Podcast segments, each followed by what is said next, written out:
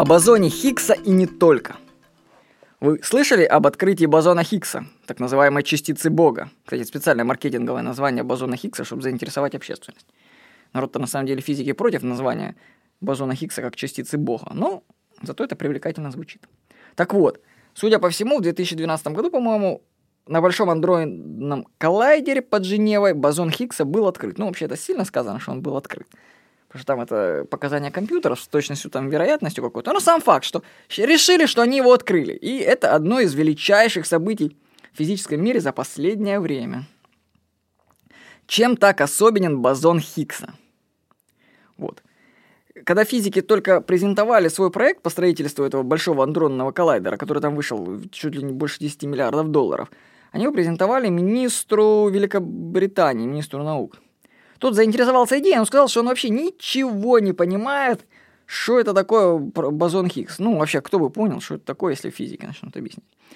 И министр сказал физикам, что они получат поддержку, если он сможет так метафорично, красиво, на одном листе бумаги, они смогут объяснить ему роль бозона Хиггса. И вот метафора, которая удовлетворила министра и поддержала строительство большого андронного коллайдера. Вообще-то вся история я привожу по книге «Частица на краю Вселенной», как охота на бозон Хиггса ведет нас к границам нового мира. Я вообще настоятельно рекомендую вам прочитать эту книгу.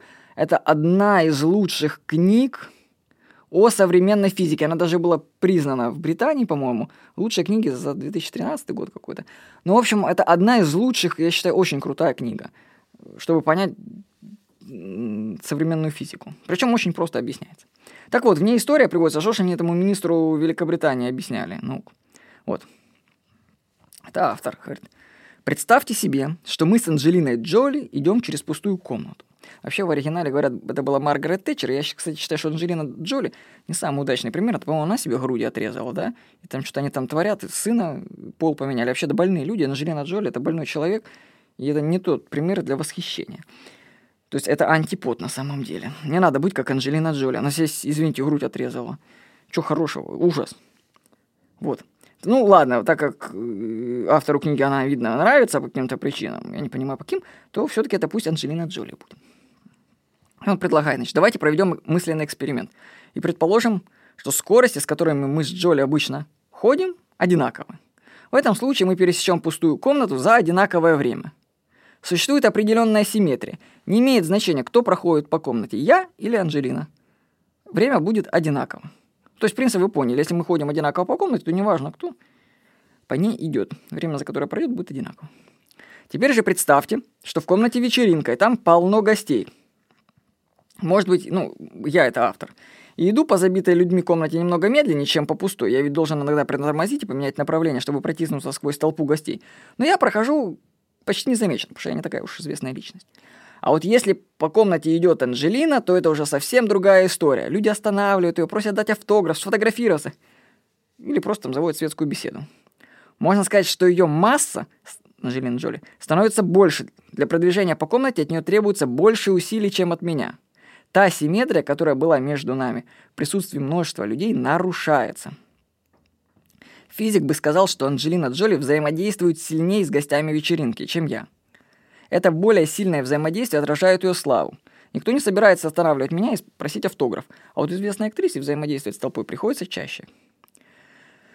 Теперь замените меня на верхний кварк, Анжелину на истинный кварк, а гостей вечеринки на поле Хиггса. Если нет заполняющего пространства поля Хиггса, существует идеальная симметрия между верхним и истинным кварками. И они ведут себя так же, как и я и Анжелина, когда мы идем по пустой комнате с одинаковой скоростью. Но истинный кварк взаимодействует с полем Хиггса сильнее, чем верхний кварк. Поэтому, если поле Хиггса включено, истинный кварк приобретает большую массу, и ему требуется больше усилий, чтобы двигаться через поле.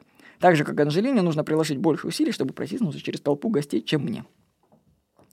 Знаете, вот на самом деле такая аналогия немногим объясняет, да, собственно, что такое бозон Хиггса, и тем более поле Хиггса.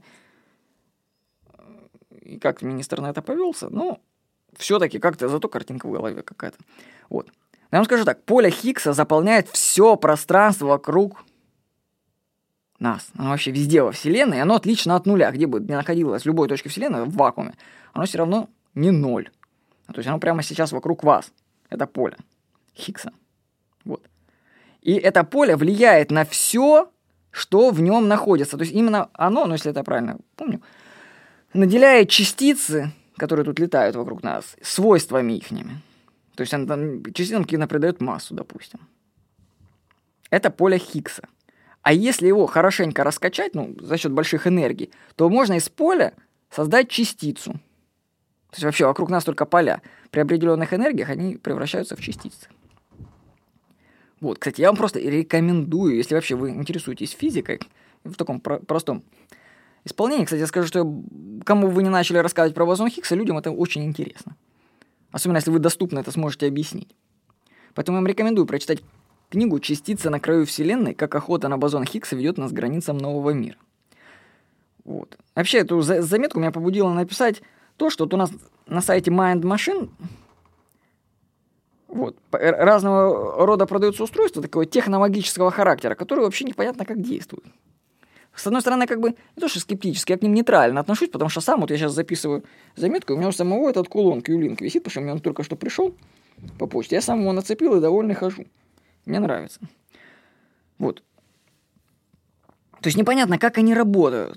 Но самое интересное, что они работают как-то. Можно сказать, что плацебо это, но тоже плацебо работает, как вы знаете. Если ты веришь во что-то, то оно работает. А возможно, знаете, вот эти все вещи какие-то задействуют невидимые поля. Ну, не скажу, что это, конечно, поле Хиггса, конечно, это будет неверно. Но что-то такое задействует в любом случае, что всякие вот эти техномагические штуки, если вы в них верите, они работают. Вот, вот что я вам скажу, главное. Вот. Так что эту заметку побудила меня написать получение мной этого кулона Q-Link. Я даже вот прорекламирую, что, как, как его него представляют. Это надежная защита от негативного воздействия бытовых и промышленных электромагнитных полей, улучшение системной организации клеточных структур, поддержка структурной целостности биополя. О, у меня прям сейчас греет в области груди такая штука. Хотя у меня сейчас светлицы такие штучки были. Сейчас они в виде карточек, не так интересно. А была такая светлица, тоже кругленькая. Тоже интересный эффект был. Не знаю, даже если это самовнушение, то все равно прикольно, я вам скажу. Я бывает под подушку клал, сны снились. Классно. Ну, опять же, Непонятно, как работает, за счет чего, но почему бы и нет.